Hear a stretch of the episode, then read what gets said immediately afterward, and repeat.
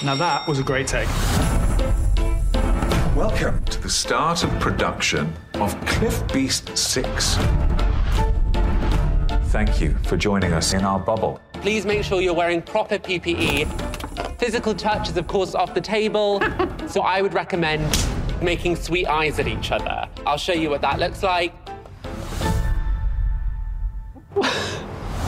This is so exciting. It's like my movie posters have come to life. You will soon learn to hate these people. We are one of two movies in production right now. Ah! If we fail, the studio is going to go down. I'm not a magician. I know you're not a fucking magician. If you were a fucking magician, you could pull a movie out of your ass. Oh my god, it's Minnie Driver. Oh, I love her. This movie's gonna make the world forget about all their problems. What we're doing is edgy. It's real. Crystal just did a fucking TikTok with a dinosaur.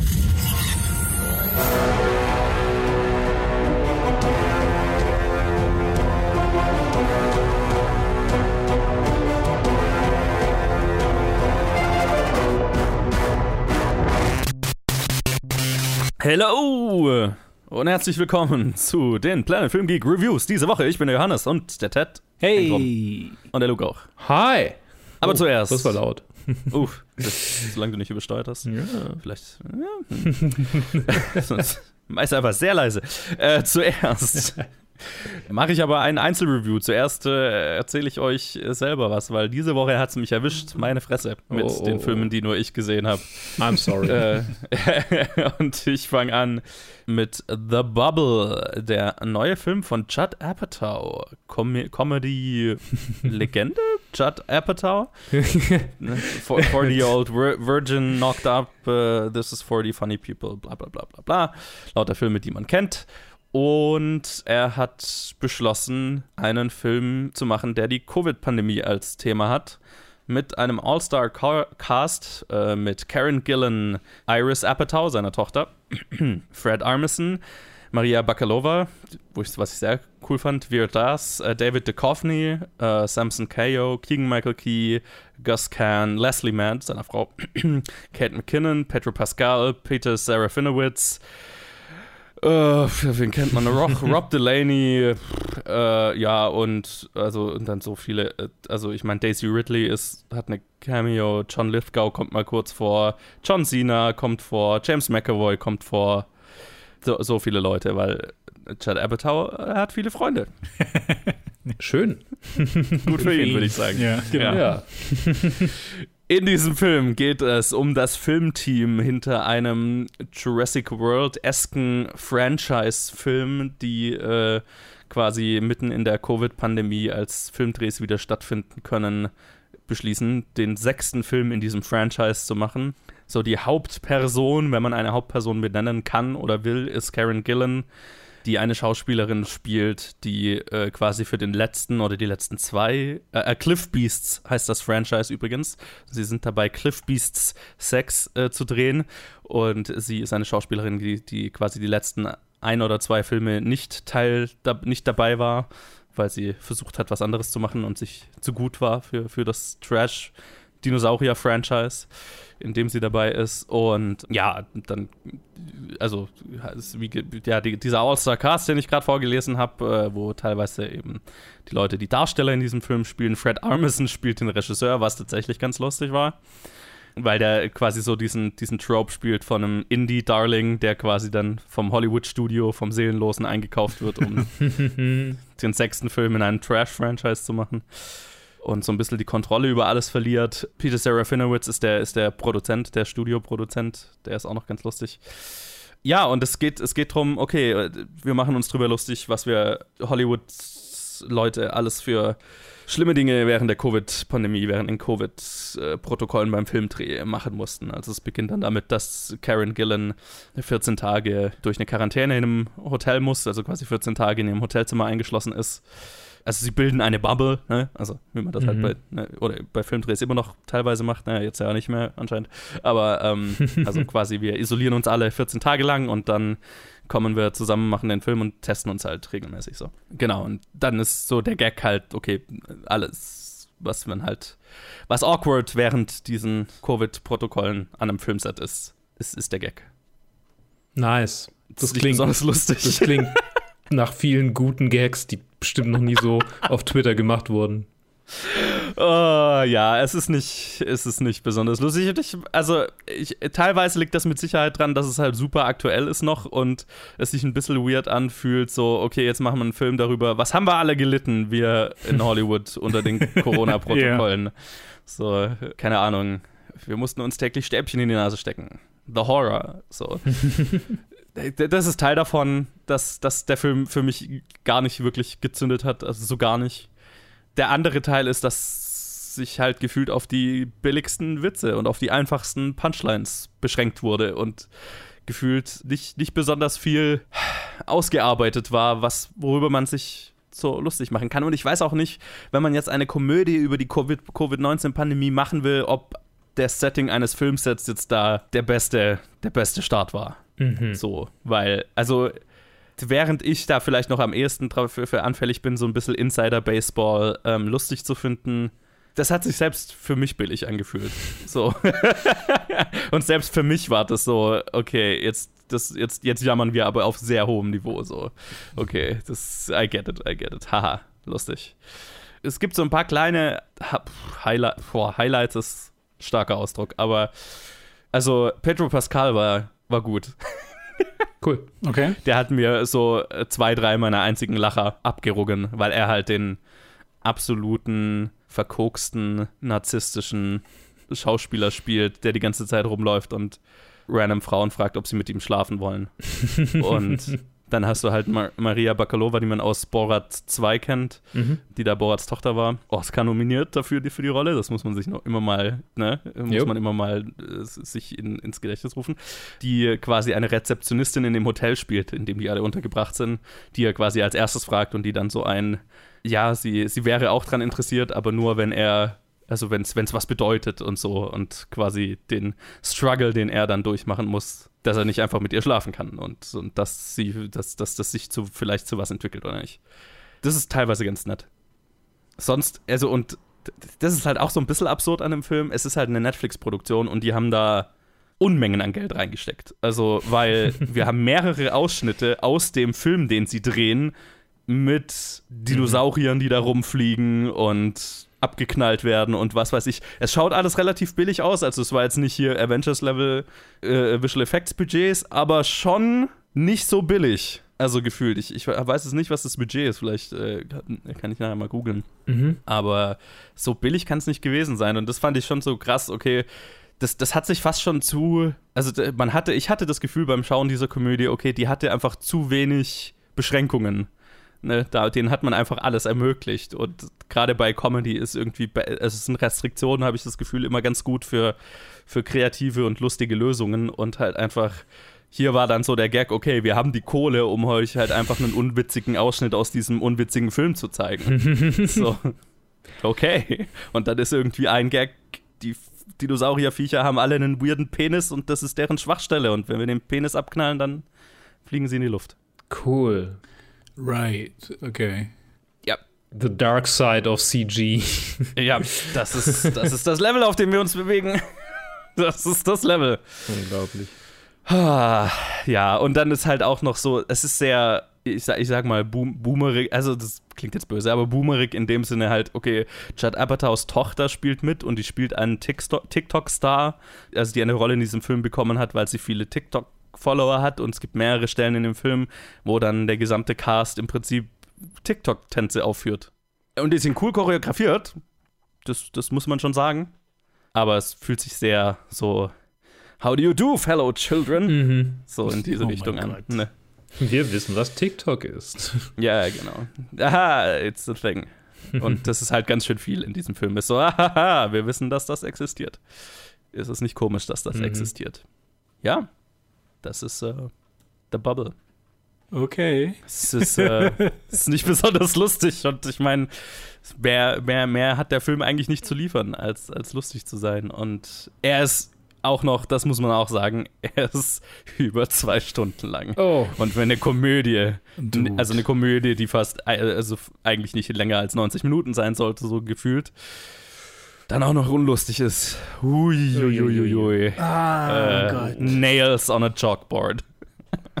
immer so eine Sache bei, bei, bei Apatow. Ja. Wo er, wo, er, wo er extrem davon abhängt, wen er castet. Weil er sie einfach alle improvisieren lässt. Und dann, wenn du halt Steve Carell hast, dann hast du halt einen Klassiker von dem Film. Aber Ja, aber das muss man fairerweise hier auch sagen. Also der Cast ist wirklich gut. Die Prämisse ist halt nicht gut. Also die Mhm. Prämisse ist halt nicht lustig. Und wenn du dann halt, keine Ahnung, selbst so äh, Leu richtig gute Leute wie Keegan Michael Key, äh, Key oder halt auch, äh, keine Ahnung, Karen Gillan hast, deren Impro aber halt zum Thema, wir drehen alle durch im Lockdown an einem Filmset ist, ja, das stimmt. Ja. gibt, gibt die, die, die, die Menge an Witzen, die du da irgendwie machen kannst, ist halt so Begrenzt. Ja. begrenzt. Ich habe ich hab nachgeschaut, weil ich hatte immer, also man, man hat ihn halt irgendwie als allgegenwärtig, als, so ein, als einen Regisseur im Kopf, der halt immer mal wieder Sachen rausbringt. Und tatsächlich hat er in den letzten zehn Jahren, ist es, sein, ist es nur sein dritter Film in den letzten zehn Jahren, den er gemacht hat. Der hat halt King of Staten Island Der auch wirklich gut war. Vor ein paar Jahren gemacht und dann halt 2015 war Trainwreck mit Amy Schumer. Den habe ich nicht gesehen. Und dann war der letzte Film halt in 2012, also mit, mit This is 40. Also schon, schon lange her. Er macht irgendwie einige ähm, Documentaries immer dazwischen. Und Sogar- produziert halt wahnsinnig. Und produziert halt viel, ja, genau. Ja. Ich wollte einen Joke bringen, aber ich weiß nicht, ob er noch gut ist. Ähm, Ja, bring ihn. Der Titel des Films ist genau das, worin er bleiben sollte. Und damit habe ich nichts mehr zu diesem Film zu sagen. mehr mehr gibt's auch nicht zu sagen. Leslie Mann bekommt die Hand abgeschossen. Das ist ein Gag in diesem Film. Ha! Was haben wir Lol. gemacht? So, äh, in dem Sinne würde So ich sagen, original. wir, wir, wir, wir starten großartig in diese Review-Episode und machen einen Trenner und schauen mal, was als nächstes kommt.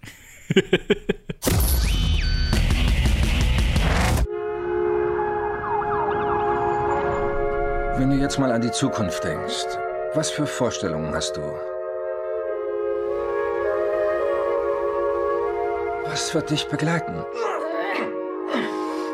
Und was wirst du vergessen?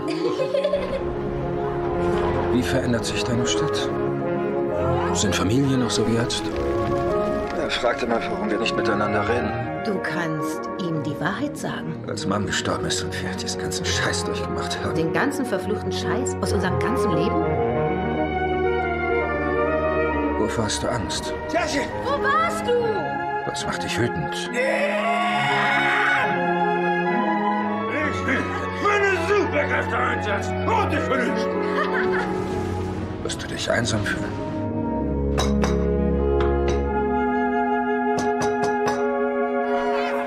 Vielleicht gehen wir das Ganze einfach langsam an und warten, wie sich's anfühlt. Du kannst es einfach nicht richtig. Oh Mann, ich versuch's doch.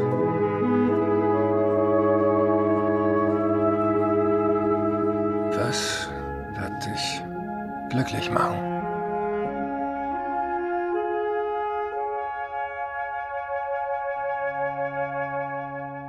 Jetzt kommen wir bei zu einem deutlich besseren Film, in meinen Augen. In Und meinen zwar, In, in deinen auch, Gott sei Dank. Ist der neue Mike Mills-Film, Come On, Come On. Mike Mills kennt man wahrscheinlich am meisten von 20th Century Women von vor ein paar Jahren. Ah, oh, ich schau gerade, 2016. Ah, ist, schon, ist schon etwas her. Ist schon etwas her, sechs Jahre. Hier haben wir einen sehr starken Cast, auch wenn er nicht so groß ist wie bei The Bubble. mit Joaquin Das Phoenix. Gegenteil. Ja, ja. Hier geht's, äh, hier geht's um einen Onkel, gespielt von Joaquin Phoenix, der mit seinem, mit seinem Neffen irgendwie connected, weil er lange keinen Kontakt zu seiner Schwester hatte. Der Neffe, gespielt von Woody Norman, der, by the way, eine super starke Performance liefert als, als Child Actor, also sehr beeindruckend. Die Schwester, also die Mutter des Kindes, äh, gespielt von Gabby Hoffman. Das sind so die drei Hauptpersonen äh, Mhm. dieses Films. Und dann haben wir noch einige weitere Charaktere. Scoot McNary, Molly Webster. Jaboki ist drin, den kennt man wahrscheinlich als Contributor bei der Daily Show. Ich, ich muss zweimal hinschauen, wo der aufgetaucht ist. Ja, ja, äh, what? War ich, war, ich war sehr überrascht, den zu sehen. Da war ich so, ah, okay, cool.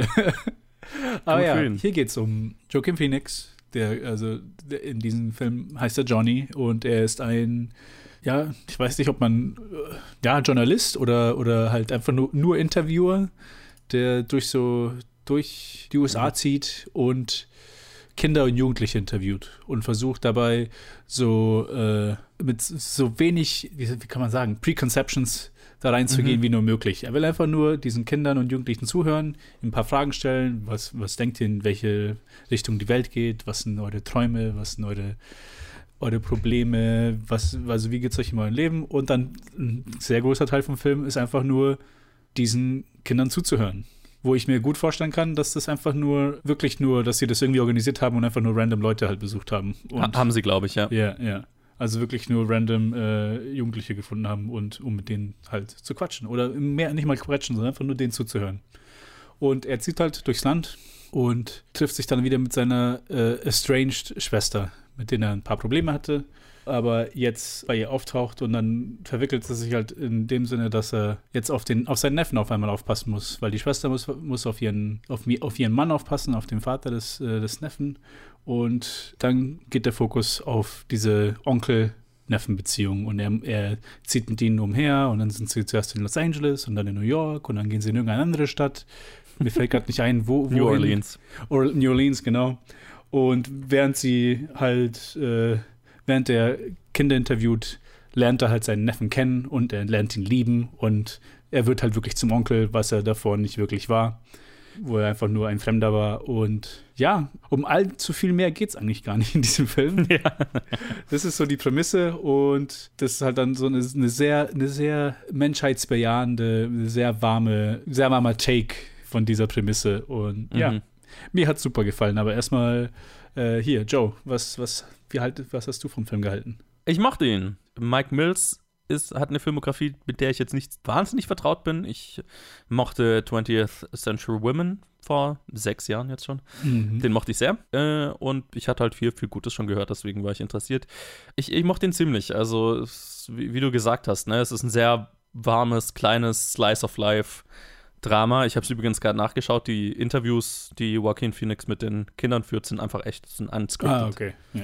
Und so als einfach so ein, so ein, ja, so ein, so ein meditatives Aufbauen dieser Beziehung zwischen den beiden. Ne? Du, du bist einfach dabei und, und beobachtest, also sehr beobachtend, ne? Mhm. Beobachtest einfach, wie die beiden sich näher kommen als, als Onkel, Neffe. Das war, das war sehr süß. Also es war äh, total nett. Ich fand ihn auch ein bisschen langatmig, tatsächlich. Also der ist ja nur eine Stunde 50. Und er hat sich schon lang angefühlt für, für meinen Geschmack. Also es war, es gab schon, es gab dann schon Momente, wo ich mir gedacht habe, okay, jetzt, ich habe das, ich hab's, ich hab's jetzt verstanden. Ne? Ja. es, ist, es ist sehr meditativ, ich, ich weiß. Ich weiß. Aber das Herz des Films, das hat mich, das hat mich schon sehr berührt. Und das ist einfach nur diese, diese Beziehung zwischen den beiden. Und da ist kein Riesendrama drin. Es ist so ein bisschen Miyazaki-esque in dem Sinne, dass es kein, ne, das ist nicht, da, da gibt es keinen großen Konflikt. Also es gibt kleine Konflikte, ne, also, also ne, in diesem, in diesem Näherkommen zwischen den beiden, dass er mal erst äh, gar nicht so mit ihm da sein will und dann später ist eher der Konflikt, dass er jetzt Angst hat, seinen Onkel nicht mehr zu sehen und so, ne, und dann wie die Beziehung zu der Mutter, die dadurch ja so ein bisschen vernachlässigt ist und wie findet das vielleicht wieder zusammen und so. Aber, aber das, die, die Konflikte sind auf der Ebene so, eigentlich, eigentlich so, so wahrscheinlich für, für alle Eltern da draußen super nachvollziehbar. Das, ist, äh, das ist natürlich jetzt eine Ebene, mit der ich, äh, mit der ich jetzt mich nicht, also die ich jetzt nicht kenne, logischerweise, aber so, das hat sich sehr wie ein Film von jemandem, der wahrscheinlich, also ich weiß nicht, Mike Mills, ob der selber Kinder hat, aber also ich glaube, sonst könnte man. Also es fühlt sich sehr danach an. So, Ja, okay, ja. das ist einfach nur, ähm, ja, jemand, der, der mit Kindern vorher nicht äh, viel anfangen konnte, der lernt, ein, ein Vater oder eine Vaterfigur zu sein, sowas, ne? Und das ist sehr süß. Wie ging es denn dir damit? Äh, ich fand's auch unglaublich süß. Also mi- mich hat's, mich hat's echt getroffen, die Dynamik, weil halt auch, wie ich schon gesagt habe, Woody Norman als, äh, als der Neffe halt super, super gut ist und die Dynamik super, super gut ist. Übrigens habe ich gerade gesehen, dass er wohl Brite ist. Das heißt, er macht auch noch eine ganze Zeit einen Akzent. Oh, krass, okay. Mhm. Okay, das ist echt ah, super stark, super stark.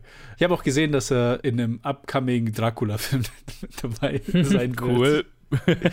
anyway, ja, mir hat das super, super gut gefallen. Ähm, ich habe in dem Sinne damit connected, weil ich halt jetzt auch seit äh, einigen Jahren Onkel bin und dann halt meine Nichte wird schon bald in so dieses Alter reingehen. Sie, sie, wird jetzt vier dieses Jahr.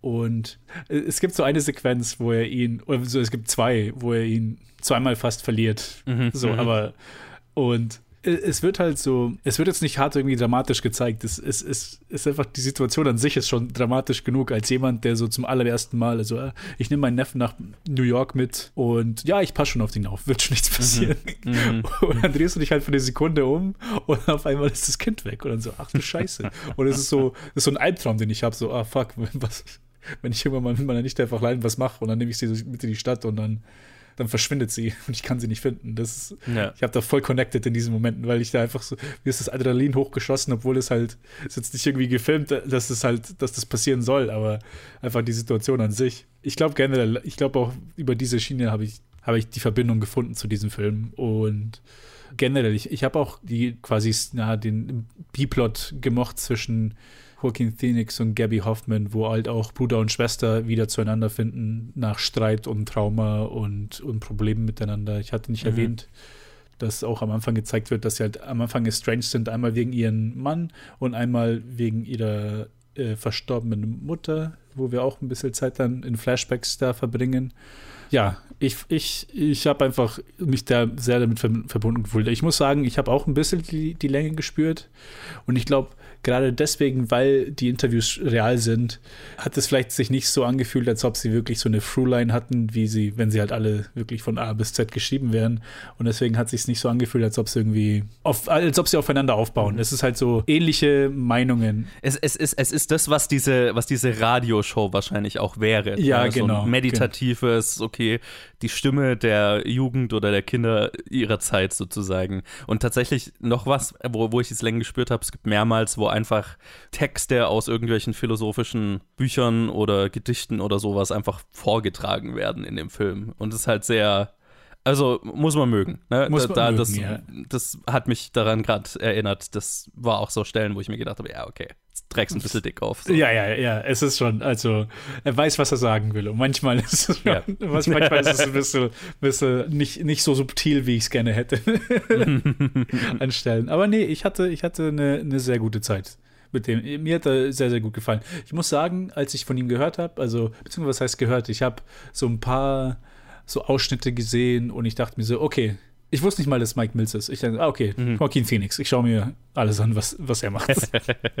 und äh, ja, es war jetzt nicht mein liebster Film des Jahres, aber ich hatte eine sehr gute Zeit mit ihm.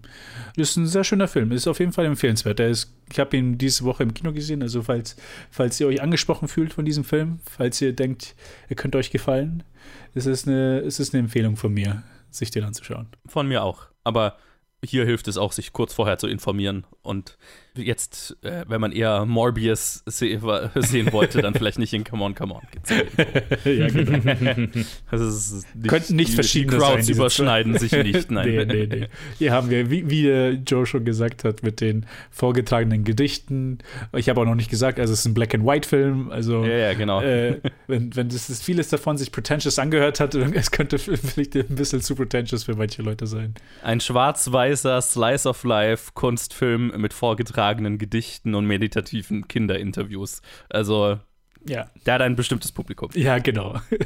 Und ich habe da dazu gehört, muss ich sagen. Ich zu drei Viertel so. Zu, ja, ja. Ich muss sagen, auch, was für mich immer heraussticht in, in den neueren Filmen, wenn es halt auch so um, Eltern-Kind-Beziehungen geht, die halt auch hier ein bisschen gezeigt werden, so mit der Mutter, ist, mhm. dass, dass es so eine komplett andere Welt ist. Also, ja. Wie ich von meinen Eltern erzogen wurde und dann so hier sehe, wie, wie, wie Leute auf ihre Kinder eingehen und wirklich mit denen reden und so, hey, ja, das ist passiert und ich entsch jemand entschuldigt sich eine erwachsene Person entschuldigt sich zu einem Kind. Also es ist auch so eine Sache, die ich in meiner Kultur weder erlebt habe, noch vielleicht bald erleben werde es ist auch ein bisschen idealisiert. ja, ja. Also das muss absolut, man schon auch dazu absolut. sagen. Absolut. Es ist halt, es ist so, hier wird so eine ideale Mutter gezeigt im Prinzip.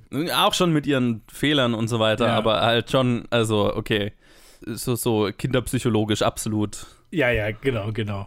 Und es war so, ah, okay, I like what I see, aber ideal ist, ja, ist ein gutes Wort dafür. Ja. Okay. Alles klar. Gut, aber warme Empfehlung und dann würde ich mal sagen, machst du weiter mit einer Serie. Genau. The rumor is you upended your entire comfortable life to become a pirate. I got bad news for you, genital pirate. Pirating is not for everyone. It's a really dangerous lifestyle.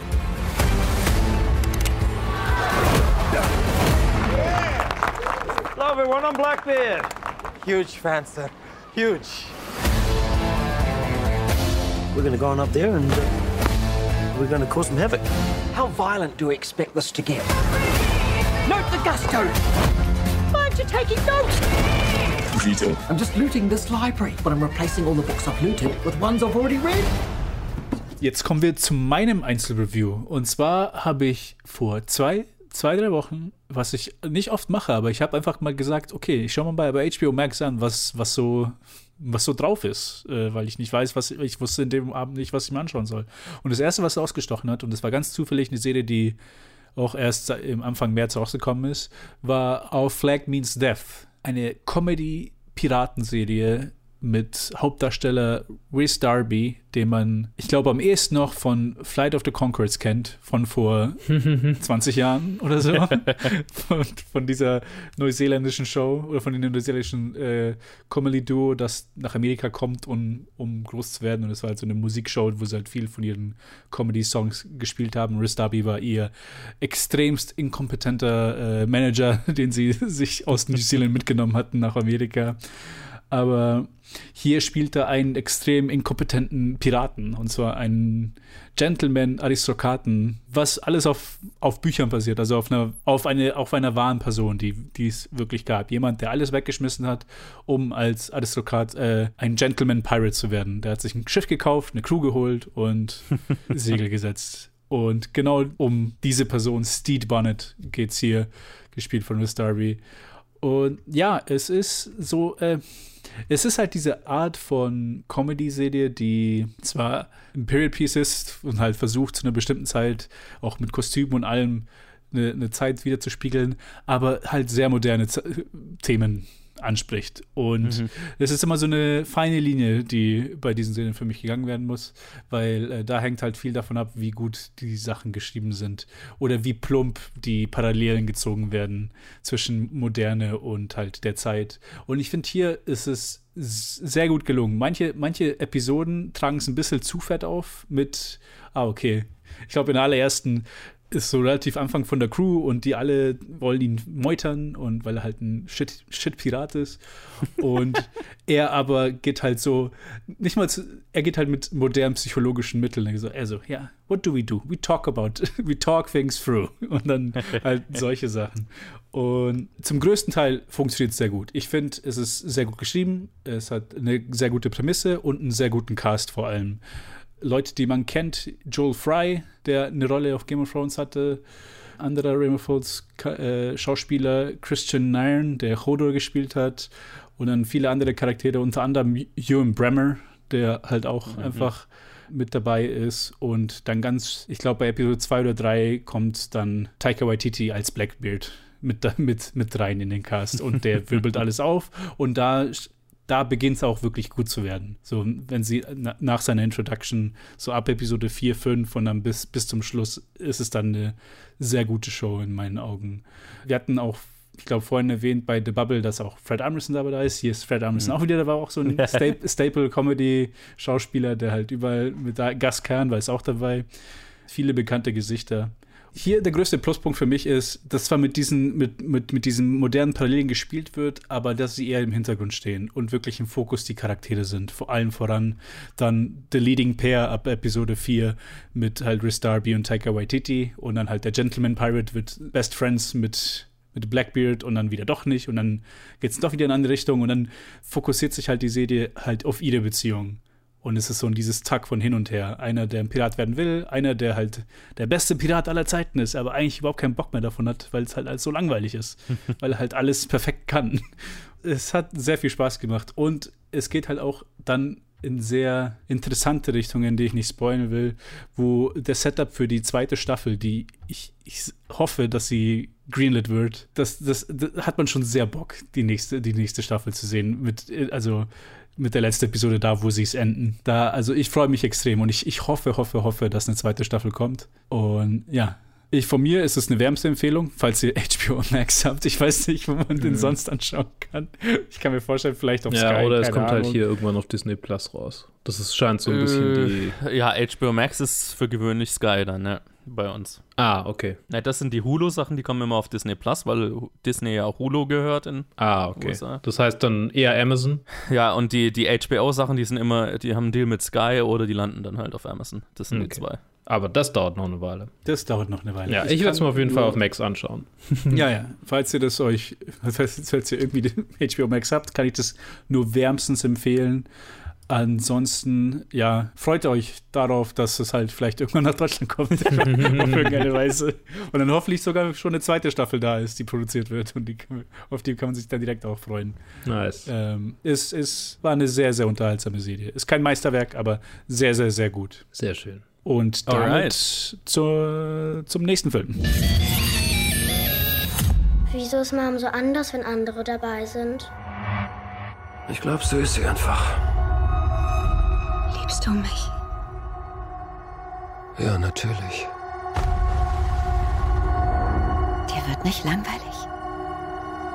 Nein. Sie stellt ihre Affären ungeniert zur Schau und das offen vor uns allen. Du verdienst was Besseres. Sie ist anders. Und das mag ich an ihr.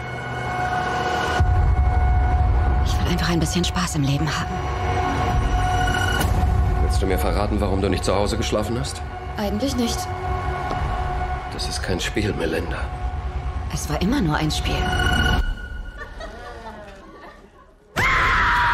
Deep Water oder Tiefe Wasser ist äh, der neueste Film von Adrian, Noted, noted äh, Pervert Adrian Lyne. Nee, Quatsch. der unter anderem verantwortlich ist für eine der Lolita-Verfilmungen, die Ja, vollkommen geschmacklos, äh, aber gut. Lolita Podcast äh, People. Äh, Yes. Hier, Ja. ähm, außerdem auch irgendwie Indecent Proposal von ihm, also äh, un, ein unmoralisches Angebot und untreu. Und ich meine, äh, es geht viel um Der hat eigentlich es nur geht immer um Sex. Thriller gemacht. Ja. Außer bei Jacob's Ladder, da geht es um Paranoia. Ähm, aber ich meine, hier geht es ja auch um Paranoia. Bei Sex, bei seinen, Se- äh, bei seinen äh, äh, erotischen Thriller-Dramen geht es ja auch immer um Paranoia, so ein bisschen, also fast immer. Mhm. Naja, äh, Ben Affleck spielt mit, außerdem Anna de Armas und äh, noch viele mehr, die ich sich alle aufzähle. Und es ist, der basiert tatsächlich lose auf einem Buch von äh, Patricia Highsmith. Hier, Mhm. Ach ja, genau, ich erinnere mich. Von Hitchcock ja auch schon das, das ein oder andere Mal Yes. adaptiert Strangers wurde. on a Train waren die doch, ne? Genau, Strangers on a Train. Außerdem wurde das Drehbuch adaptiert und, äh, von Zach Helm und Sam Levinson. Mhm. Mhm. Ich musste lachen. Das Levinson Worse. Ähm. Der Arme, also, also auf, auf, auf einer gewissen Ebene der Arme, der kann eigentlich nichts mehr machen, ohne dass ich die ganze Zeit denke, äh, hier äh, Malcolm Mhm. and Marie, oh boy. Ja. Oh, Aber oh, scheinbar ist es ja, also äh, die anderen Sachen, die er so macht, sind ja wohl ganz gut. Also ich habe halt Euphoria nicht geschaut, deswegen, keine Ahnung. Ja, Aber ich meine. Ich muss mir noch Assassination Nation anschauen. Das sieht ja, ja, der ist nice auch auf aus. meiner Liste. Naja, ähm, genau. Es geht um ein Ehepaar, die ein, eine äh, Abmachung äh, haben, was irgendwie erst so nach einer Weile rauskommt, dass es eine aktive Abmachung ist.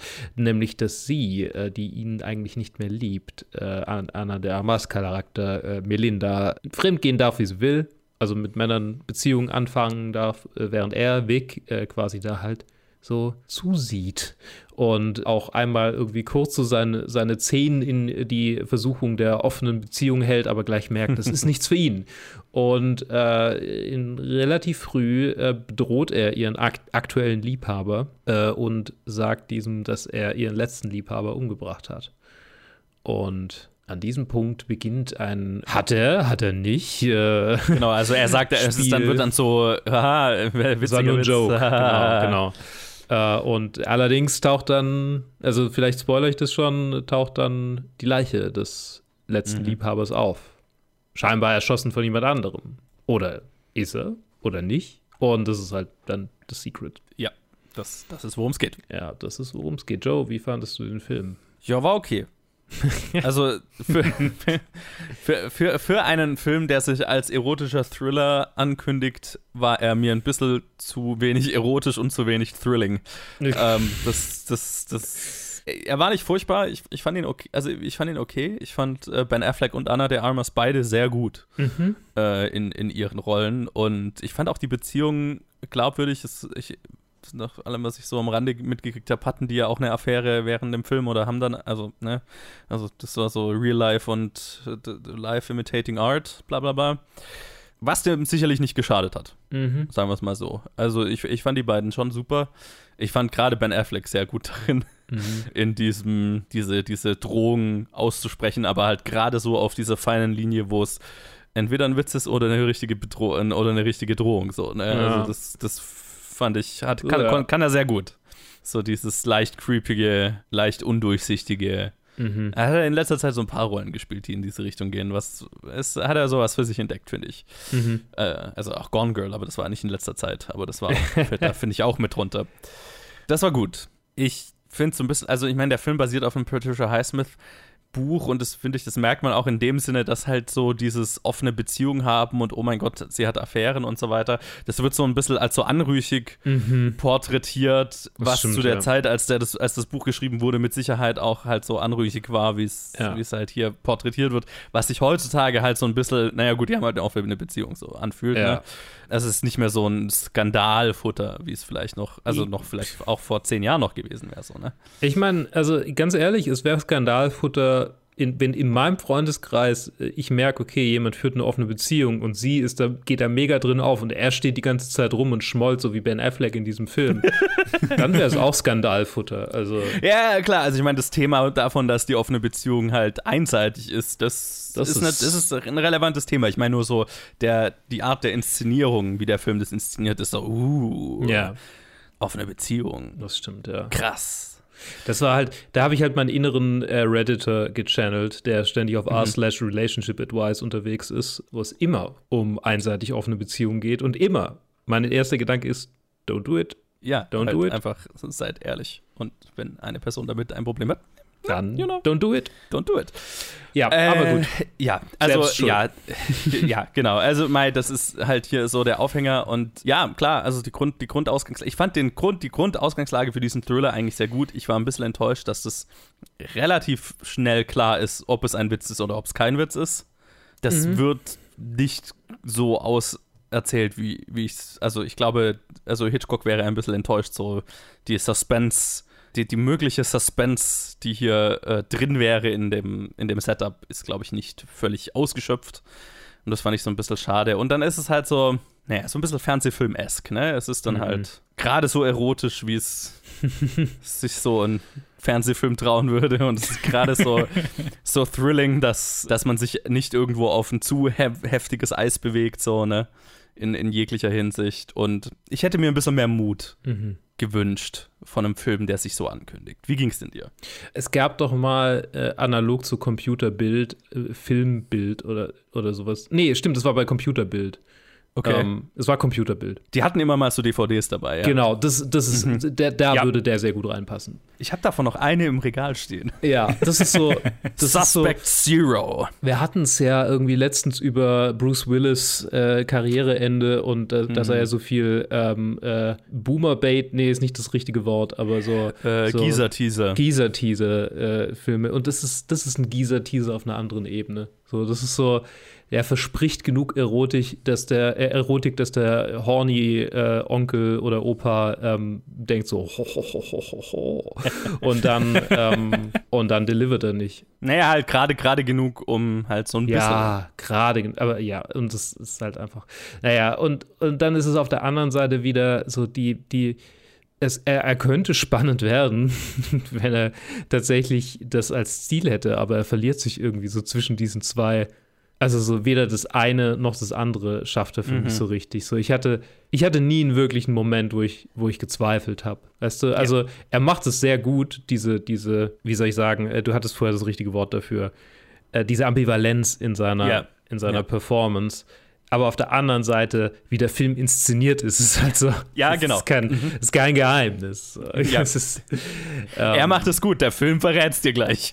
Genau. Und das ist halt das Problem. Also ich glaube, Mhm. da gibt es für mich so ein bisschen eine Diskrepanz zwischen, ja, zwischen dem, was die Schauspieler liefern und dem, was der Film dann draus macht. Und das ist ein bisschen Mhm. schade, weil tatsächlich beide liefern eine sehr gute Performance. Und so diese Spannung, die, die, die hätte mich schon gekriegt. Also die hätte mich schon, da hätte ich schon mitfühlen können, wenn Mhm. ich das Gefühl gehabt hätte, da ist noch irgendwie Zweifel da. Weißt du? Es ist so, ja. Das wäre das wär, äh, ein, ein knackiger Fantasy-Filmfest ja, gewesen in anderen wenn, Händen, glaube ich. In anderen Händen, genau. Und nicht von fucking.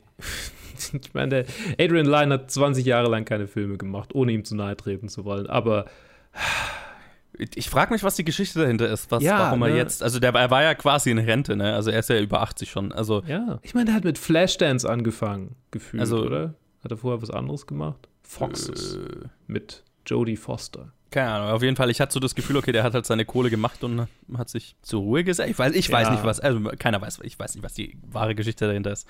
Aber ich habe mich so ein bisschen gefragt, okay, warum jetzt? Warum damit? Hm, komisch. Aber okay, gut für ihn. Vielleicht hat er nochmal ein Sommerhaus gebraucht.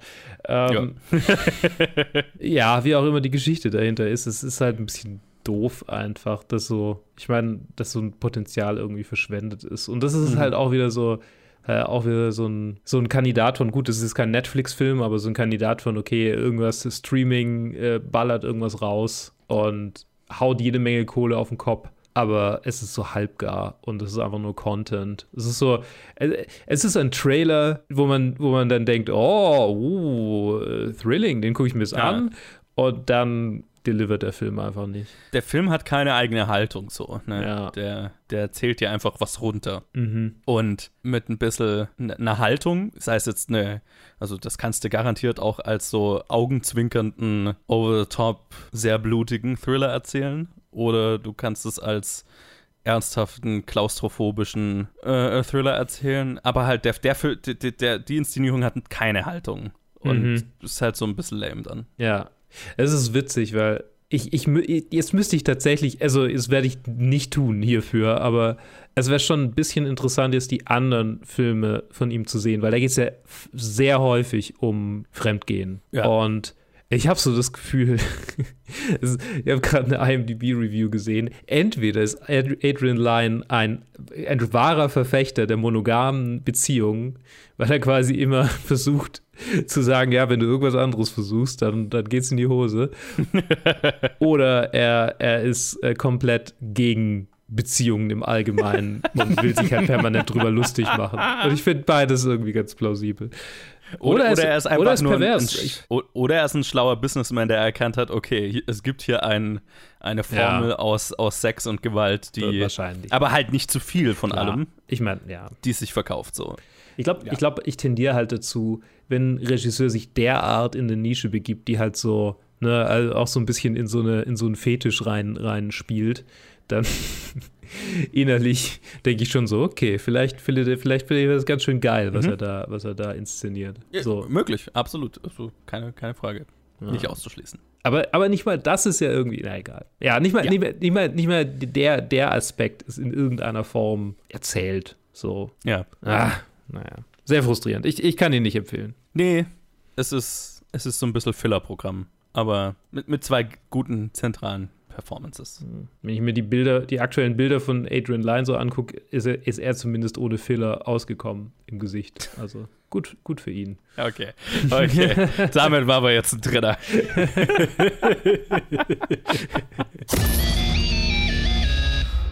Michael, ich kenne dich seit du ein Kind warst. Du hast eine Gabe. Hattest du immer. Wenn es eine Heilung für deine Krankheit gibt, wirst du sie finden.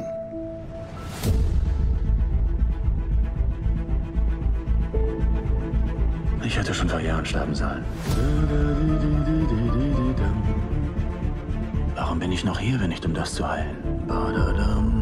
Ich habe eine seltene Blutkrankheit und mir läuft die Zeit davon. Das könnte meine letzte Chance sein. Du hast etwas vor, was ist es? Es ist nicht ganz legal. Ich will nicht, dass du noch mehr Schmerzen erleiden musst als ohnehin schon. Das wäre ein Heilmittel.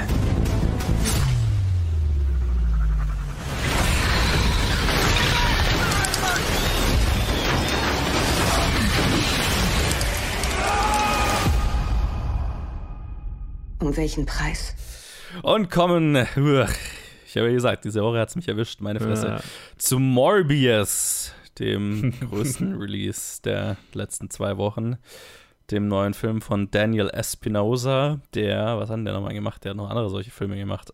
Ah, Live, den ich ja ziemlich gut fand. Und Safe House, den ich nicht gesehen habe.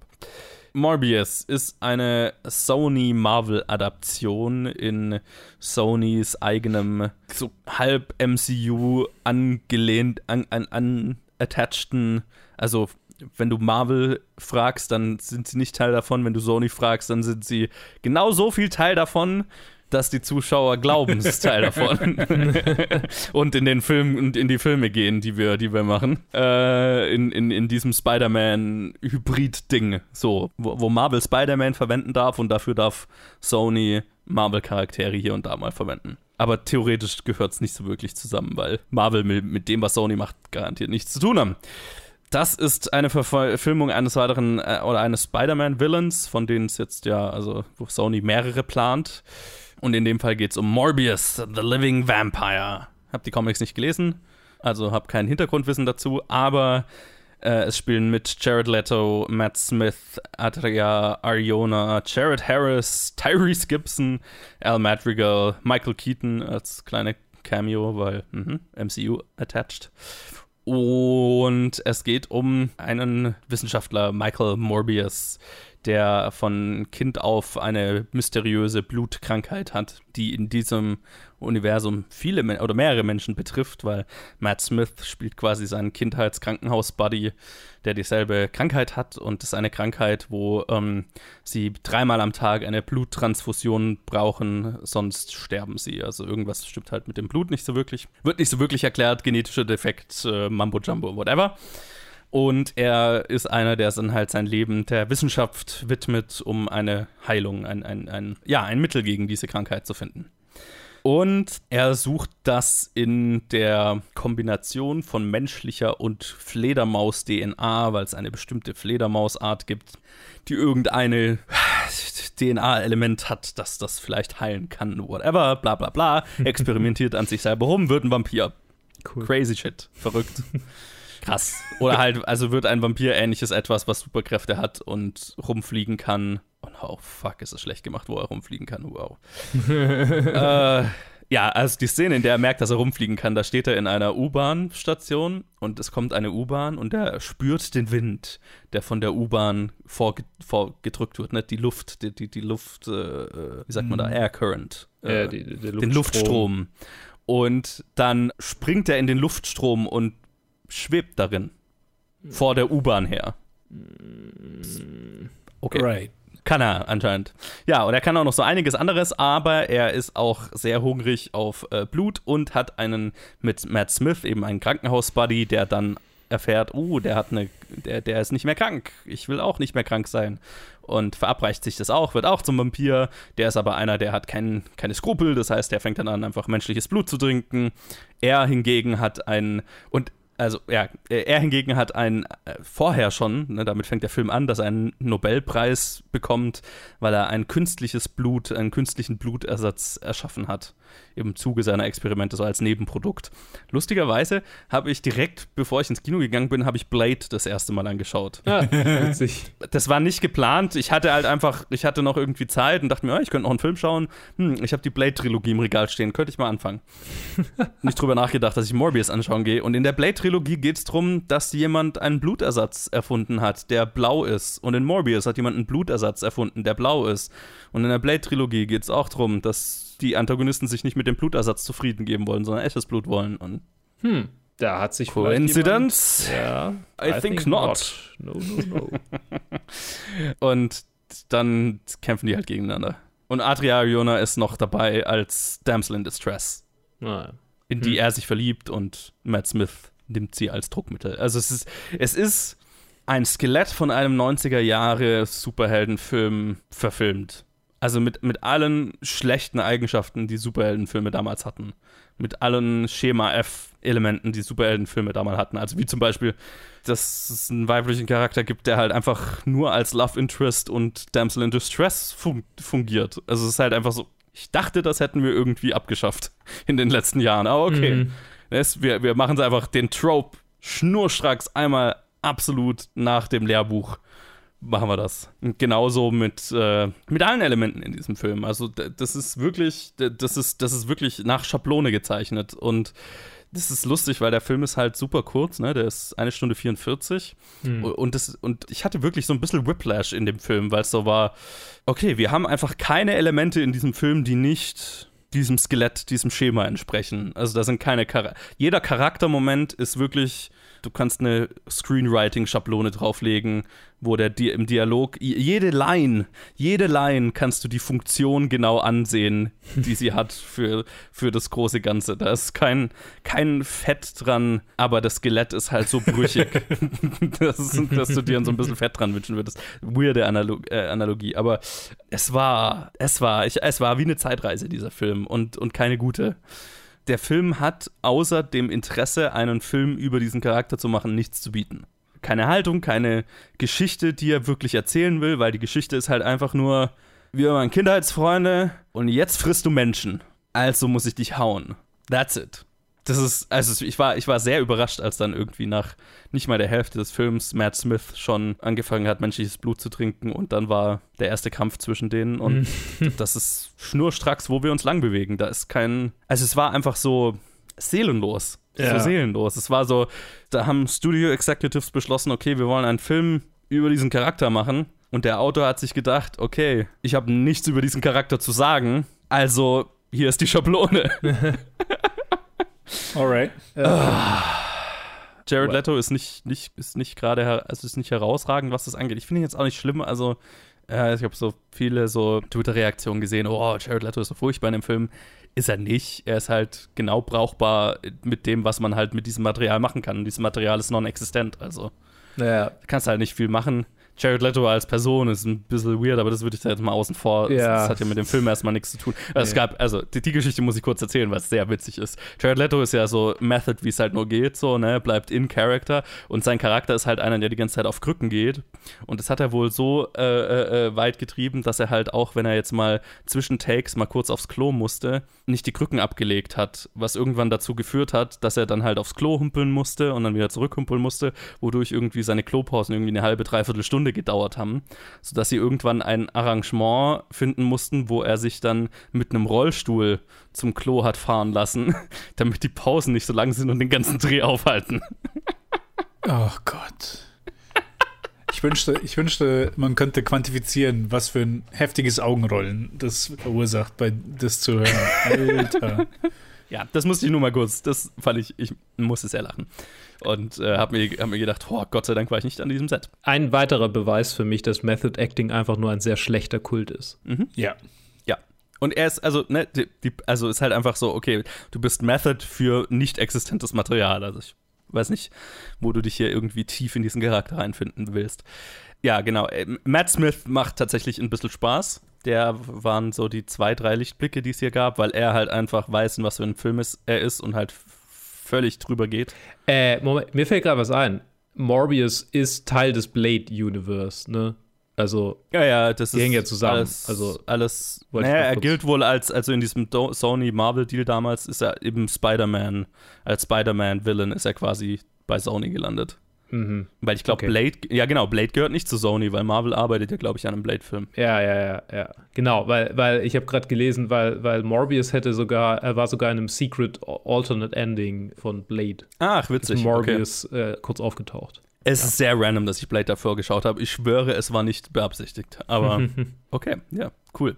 Ja, Matt Smith macht hier und da mal Spaß, aber er hat natürlich auch nichts anderes zu tun, als hier und da mal eine große Rede zu schwingen. Ah, Menschen sind unter uns und wir sind die nächste Evolutionsstufe und warum sollte ich nicht ihr Blut trinken? Es gibt ein paar sehr weirde Entscheidungen, was die visuelle Umsetzung angeht. Zum Beispiel, dass halt, wann immer sich diese Vampirwesen, also Matt Smith und Jared Leto, die können ja sehr schnell sich bewegen und fliegen, wie ich ja schon gesagt habe und so. Und da wurde halt so die Entscheidung getroffen, okay, dann ziehen die quasi so einen Nebelschwaden, Nebelstreif hinter sich her. Was aber halt bedeutet dann in den Kämpfen, wenn die gegeneinander kämpfen, hast du halt einfach nur so ein Nebelgewirr und kannst halt nichts wirklich erkennen. Das war sehr weird. Übrigens, also auch, oh, das, äh, also wo es dann in den dritten Akt geht und die ihren großen, ihre große Prügelei haben, ist halt einfach, okay, die fallen in einen Betonklotz runter und es ist krasse Zeitlupe-Aufnahmen von Nebelschwaden, die sich gegenseitig hauen. Das war so antiklimatisch, wie man, wie ich es jemals, in, also so auch so und so lieblos umgesetzt, wie ich es jemals in einem Superheldenfilm gesehen habe. Also so, okay, wir haben nicht mal Spaß an den großen Kämpfen, für die die meisten Superheldenfilme ja gemacht werden. Mhm. Nicht mal da haben wir eine gute Idee. Nicht mal da haben wir irgendwie Leidenschaft drin oder versucht, das irgendwie geil umzusetzen. Ah, ja, es ist, es ist ganz schön viel nichts. Oh, und dann, und dann, oh, das muss ich auch noch kurz loswerden, dann hat es zwei Post-Credit-Scenes. The Balls. die das Ganze dann eben in das größere Sony Spider-Verse quasi Kommt dann Tom Hardy oder so. Und ich spoil das jetzt einfach. Nee, nee, es kommt Michael Keaton, der ja Vulture in dem ersten Oh Spider-Man-Film war. Und das Geile ist, die erste Post-Credit-Scene beginnt, also ich spoil das jetzt also, ne, überspringt einfach das Review, wenn, es, wenn ihr es um Himmels Willen euch anschauen wollt. Die erste Post-Credit-Scene beginnt mit dem, mit dem interdimensionalen Rift aus Spider-Man Homecoming. Ne, du siehst diesen, aber halt die, die, die schlechter gemachte Version davon. Und in diesem Zuge taucht halt irgendwie Michael Keatons Charakter aus einem anderen Universum in Morbius' Universum auf und der landet halt irgendwie in einer Zelle und dann ist nur so, oh, er ist jetzt da. Okay, das ist die Post-Credit-Scene.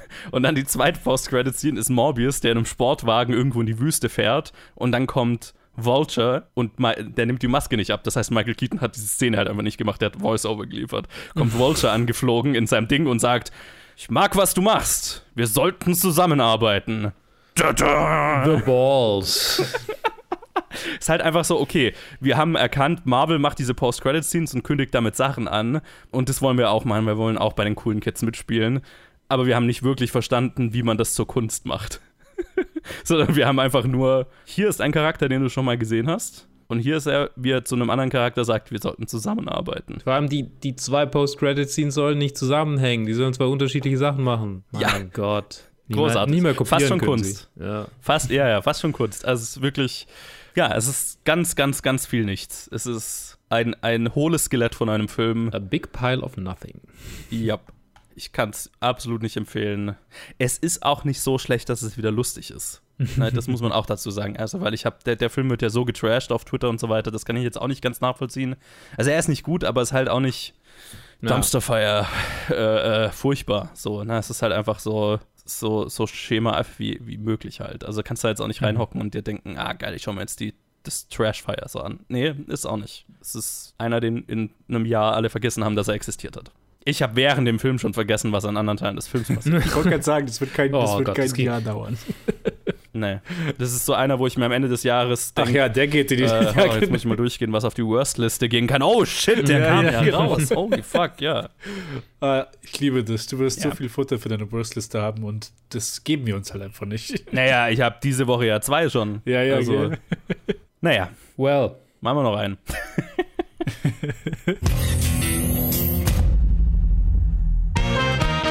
Unsere Aufgabe ist es, Menschen zu helfen. Allen, die leiden oder die sich ausgeschlossen fühlen. Gott hat einen Plan für uns.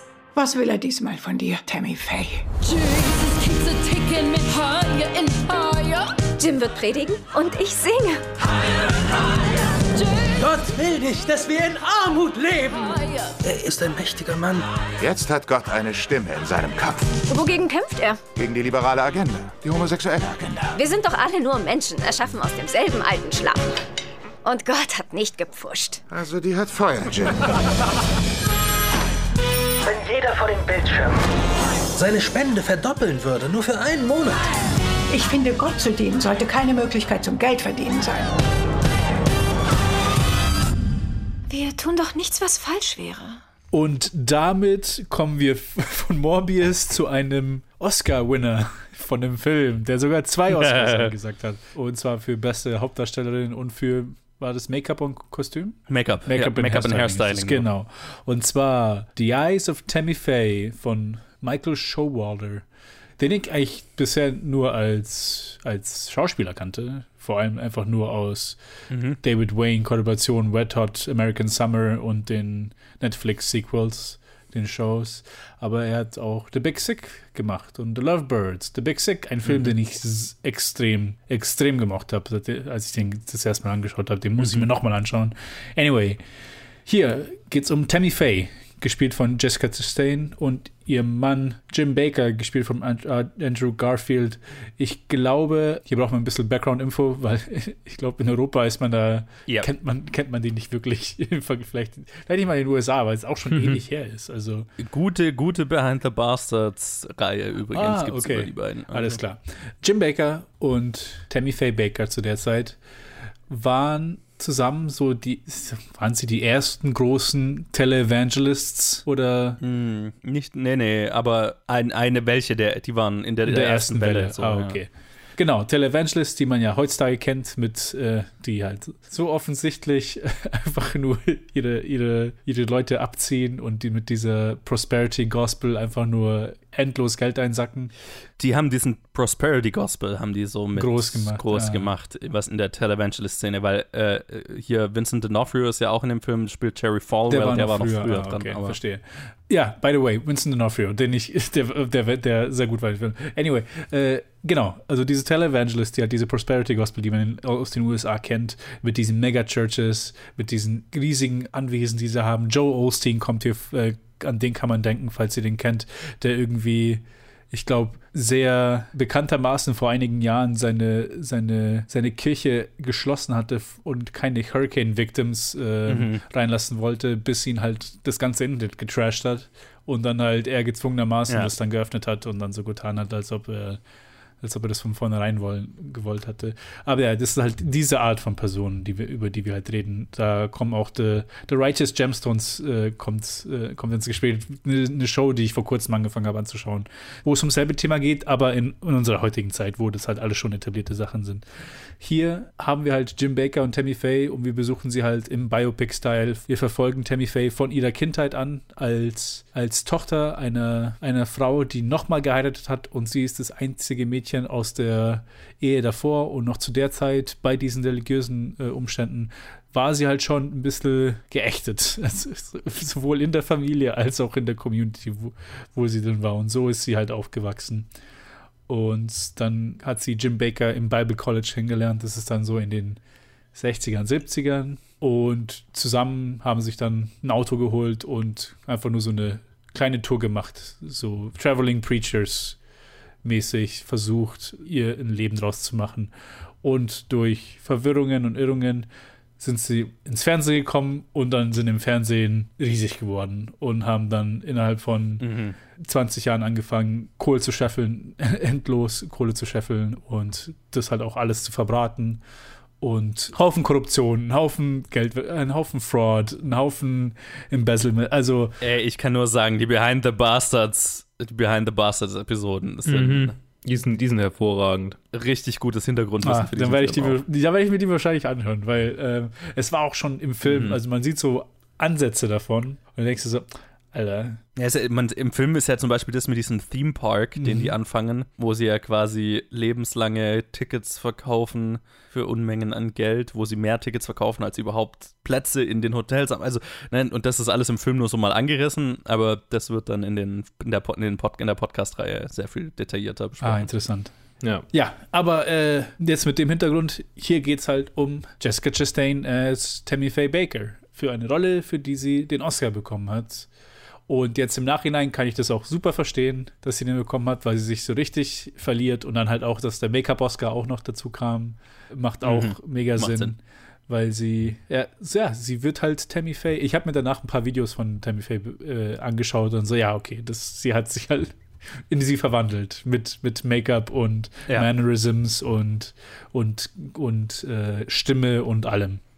Und dann halt aber auch Andrew Garfield als Jim Baker, der einfach weird ausschaut. einfach so weird, den irgendwie alt aussehen zu lassen und dann auch, auch so dem so fette Backen zu geben, dass du, also, und ich habe mir auch Mhm. Bilder von Jim Baker angeschaut, der war gar nicht, der sah gar nicht mal so aus in die Richtung und äh, ist so fast schon eine so eine Mini-Version von das, was sie mit Jared Leto gemacht haben bei House of Gucci, wo der wirkliche, wirkliche Mann eigentlich gar nicht so grotesk aussah, wie dann Jared Leto am Ende im Film aussah. Ich sag mal so, der, der Fokus war auf, auf Ja, Tammy ja. Faye in dem Film und Jim Baker haben sie mehr so, okay, der, der muss vom Gefühl Ja, ja, genau, genau. Das Das Feeling, Feeling ist ist da. da. Ja, und, und. Andrew Garfield ist auch wirklich Ja, gut. er ist super Wirklich gut. Er hatte ein, ein starkes, ein starkes Jahr. Andrew Garfield mit Tick Tick Boom und Tammy Faye und dann halt so ein klein, eine kleine Rolle in dem größten Film aller Zeiten. Ja, genau. Äh, er hat es er hat's ziemlich rausgehauen. Gutes Spektrum. Ja, gut, ja, hat das gut abgesteckt. Aber ja, hier, hier ist der Fokus, ja, ist auf Tammy Faye, ist auf Jessica Chastain. Und sie äh, ist super gut in der Rolle. Und ich weiß, als wir in den Oscars drüber geredet hatten, so, ja, ich hatte Spencer gewählt, weil es auch der einzige Film war, den ich gesehen hatte. So, ja, okay, sie hat es verdient, sie hat es verdient. Aber ich, hier kann, Ah, hätte hätte sie. sie, auf jeden Fall. Aber auch hier kann ich, also mit dem Pick kann ich aber, bin ich auch zufrieden. Also bin ich, Voll, bin, also fand ich sehr, sehr stark. Das ist so das Abgesteckte auch, worum es in dem Film geht, weil ganz offensichtlich, es kommt der High Rise und dann kommt das Downfall und dann gibt es so ein Reckoning ganz zum Schluss, so letz, letzte Part vom dritten Akt. Ganz, ganz typisch so Biopic-mäßig, diese Auf- und Abs, die es halt, die es gibt. Äh, wie fandest du ihn denn? Gut. Ich, ich fand ihn ziemlich gut. Also, ja, ich glaube, er, er, hat, er hat diese zwei Oscars äh, zu Recht gewonnen. Ähm, ich glaube, wenn man damit jetzt reingeht, als, okay, das ist einer der meist Oscar-prämiertesten Filme dieses Jahres, dann hat man vielleicht ein bisschen zu hohe Erwartungen, äh, was den Film angeht. Also, da wäre wär ich so ein bisschen vorsichtig, aber ich fand ihn, ich fand ihn wirklich gut.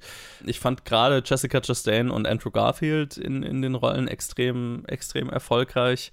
Äh, er hat so ein bisschen diese klassische Biopic-Formel, so nicht Cradle to the Grave, aber so in die Richtung. Ne? Wir fangen von Kindheit an und gehen bis, ja, bis fast heutzutage quasi. Und da gibt es erfolgreichere Stellen und weniger erfolgreiche Stellen.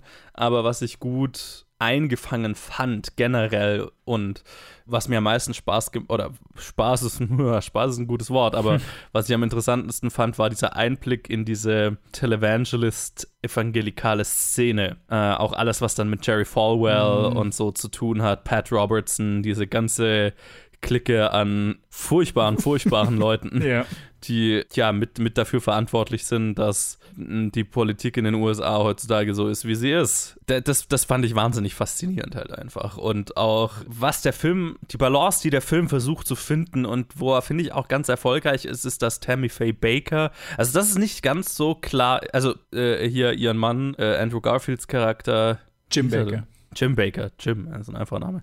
Jim Baker ist schon ganz klar mehr der Villain der Story, weil er halt, also beide sind schon welche, die anfangen mit dem Ganzen und als ernsthafte, also so stellst der Film dar und es fühlt sich auch authentisch an, so als Leute, die das wirklich glauben, was sie predigen, so, Mhm. ne? Und äh, Jim Baker ist dann schon so jemand, der sich letztlich so ein bisschen drin verliert und high on his own supply wird sozusagen und Mhm. dann quasi die, die religiöse Seite da nur noch als Rechtfertigung nimmt, dass das alles okay ist, was er da macht. Während Tammy Faye ein bisschen ein, ein schwierigerer Charakter ist, weil sie gefühlt bis zum Ende, also das kommt auch aus den Behind the Bastards Episoden so ein bisschen raus, gefühlt bis zum Ende schon ehrlich daran geglaubt hat und es nie so, also ne, sie ist schon Teil dieses, der, der Verbrechen, die da begangen wurden, aber es ist nie so ganz klar, okay, wie viel davon hat sie aus Gier gemacht und wie viel ist ernsthafter Glaube, dass es richtig ist, was sie machen, ne? Und ähm, sie ist ein bisschen ein komplizierter Charakter, weil sie halt zum Beispiel auch in der, in der, zu, zu, Hochzeit der AIDS-Epidemie in den USA dann halt ähm, schwule Männer zum Beispiel in der, in der, ganz speziell einen in der Show interviewt hat und so weiter gegen massive Proteste aus der ganzen evangelikalen Richtung und so weiter und das quasi zum Thema gemacht hat und auch nach, nach dem Ganzen so ein bisschen so ein Gay-Icon wurde halt, ne? Und da halt, also es ist ein bisschen ein komplizierter äh, Charakter, es ist nicht so schwarz und weiß. Und ich finde, der Film ist ganz erfolgreich darin, diesen schmalen Grad zu gehen. Und da kann man dann hinterher für sich selber entscheiden, ob man das jetzt auch so sehen möchte. Also ich weiß nicht, ob ich da 100% immer mitgehe mit der Art, wie der Film sie porträtiert, aber ich hatte schon das Gefühl, dass, also es kam für mich gut rüber, so dieses ehrliche, dieser ehrliche Versuch, diese Vielschichtigkeit dieser Person irgendwo abzubilden und das nicht schwarz und weiß zu machen. Das ist ganz erfolgreich. Fällt mir persönlich sehr schwer, das nicht schwarz und weiß zu sehen, aber wenn der Film das schon hinkriegt, dass ich da Mitgefühl habe teilweise, dann ist das schon sehr erfolgreich, finde ich. das waren so für mich die erfolgreichsten Teile. Der Rest ist so ein bisschen relativ klassisches äh, Aufstieg und Fall. Biopic-Ding. Ein bisschen Schema F. Aber wie, wie ging es dir denn? Ähnlich, ähnlich. Also ich, ich, ich finde, ich find, es ist ein, ist ein guter Film. Also es ist für mich ist es jetzt kein im gesamten Package ist es jetzt kein schlechter Film. Es ist jetzt auch nicht großartig oder so, aber es ist ein sehr solider Film, halt allen voran wegen wegen Jessica Chastain und halt diesen Fokus auf den Charakter und diese halt ich, ich habe halt nicht diese Hintergrundinfos mit jetzt auch, was du jetzt weißt von Behind the Bastards oder so. Und für mich war das einfach so, okay, es ist halt so eine, die Art Person, die schon halt ihr Herz am rechten Fleck hat, aber halt doch ein bisschen zu, zu happy ist, berühmt zu sein und vor der Kamera zu sein und so. Und dann halt auch willig ist, einfach Sachen zu, nicht zu hinterfragen und zu sagen, ja, okay, Mhm. das passt auch schon und das ist ja auch alles so. Und ja, ob das jetzt alles so wirklich 100% akkurat ist oder nicht, dass, dass sie jetzt auf, auf dem Level innocent war, äh, weiß ich nicht. Aber der Film zeigt schon gut zwei Seiten. Also vor allem halt auch, dass es halt auch eine gewisse Naivität ist äh, auf jeder Mhm. Seite. Das halt alles, alles nicht, also nichts zu hinterfragen im Prinzip und dann halt dahinter zu stehen. Aber halt auch, wenn man bedenkt, wie sie aufwächst, in, in welcher Situation, Ja. in welcher, in welcher Gesellschaft, in welcher Community sie aufwächst. Für mich waren auch dann die stärksten Sachen da, wo sie halt auch so ein bisschen dagegen rebelliert. Vor allem dann in den Szenen mit, äh, mit Vincent D'Onofrio with, äh, als Jerry Falwell, wo, wo sie so ein bisschen schon so, ja, aber und er, ich- das muss man aber nochmal irgendwie raus, rauspicken. D'Onofrio spielt so einen unglaublich bösen Mann, dass man das, also Ja. äh, auch mit, mit, der, mit, der, mit der Stimmlage, die er wählt, der, er, er, er hört sich halt an wie Kingpin irgendwie. Also wie bei der Daredevil-Serie und es fühlt sich halt an, der, der hält Die sind teilweise irgendwie noch schlimmer, also noch weniger menschlich. Vincent D'Onofrio ist sehr inspiriertes Casting für Jerry Falwell. Ja, ja. Und Jerry Falwell, ne, also bei den Bakers oder gerade bei Tammy Faye Baker kann man so sagen, ja, ist ein bisschen ambivalent. Jerry Falwell ist ein Monster. Ja. War, war, war. war, war ein Monster. Sorry, Re ja, rest in. Piss. ja, rest. Fuck off. Good riddance. Also es ist, also teilweise war ich echt geschockt von den Sachen, die, sie- die halt wirklich gesagt hat. Und so, Alter. und dann einfach sie halt zu, zu sehen, wie halt dann Tammy Faye dagegen ein bisschen pusht und so. Und dann halt das, das aber auch dann im Endeffekt bestätigt zu sehen. Also es ist, es ist nicht nur Gerede, sondern halt auch, dass sie halt den, einen, einen, einen AIDS-Patienten zur Show bringt. Weil das Mhm. halt eine Sache ist, die ihr am Herzen liegt. Und dass sie halt wirklich halt auch daran glaubt, dass halt, ja, das sind halt auch einfach nur mit unsere Mitmenschen, die wir halt lieben sollen, als Mhm. gute Christen. Und also so diese Zwiespalt, das halt da zu sehen ist, fand ich, also die Elemente war, äh, fand ich sehr stark. Vor allem halt dieses Kontrast halt zu, zu The Northfield. Irgendwie noch weniger zu Jim Ba- obwohl Andrew Garfield gut, äh, auch gut ist in, in, in, in dem Film. Ich habe den so ein bisschen ignoriert, weil das so vor allem mit, sein, mit, mit seiner Line, mit ihm war ja diese Formel irgendwie verbunden mit irgendwie Aufstieg und dann Fall und Mhm. Korruption und Debauchery und halt all das Zeug, was man halt aus den Biopics kennt wenn es um Ja. solche Leute geht. Das fand ich dann so einfach einen Ticken weniger interessant oder halt so einen Ticken zu, zu formuläisch irgendwie. Ja, ja, ja. Aber ja, im Guten und Ganzen. Also ich finde, ich, ich hatte eine gute Zeit mit dem Film. Also unerwartet. Ich hätte, ich hätte eigentlich gedacht, dass ich so, dass, vielleicht, dass ich ihn vielleicht am Ende so ein bisschen öde finden würde, aber ich fand ihn für einen Biopic sehr solide. Öde ist er definitiv nicht. Nein. Nee. Und es fliegt vielleicht auch an Michael Showalter, der halt auch so es schafft halt so eine gewisse Komik damit reinzubringen. Ich, wie gesagt, ich kenne ihn halt von äh, Wet Hot American Summer, aber der ist auch für, für, für andere Comedies da äh, Mhm. bekannt und der ist auch in einem Comedy-Trio mit Michael Ian Black und David Wayne, den man halt, der halt auch der Regisseur von Red Hot American Summer ist. Also es hat mir, es hat, es hat mir gut gefallen. Es hat mir gut gefallen. Und dann halt Einfach weil es halt auch so ein interessanter, eine interessante Person ist, einen Film über sie zu sehen. Also, Mhm. weil es halt auch so, so komplett, also nichts mit meinem Leben zu tun hat. Obwohl ich selbst in einem, in einem sehr, sehr katholischen Haushalt aufgewachsen bin, Hm. ist es halt trotzdem schon eine komplett andere Welt. So. Ja, also dieses, diese evangelikale Szene ist schon nochmal eine ganz andere Ja, Nummer. ja, also fühlt sich einfach einfach. Eine Nummer für sich. Ja, ja, Ja. genau. Es fühlt sich gar nicht familiär an.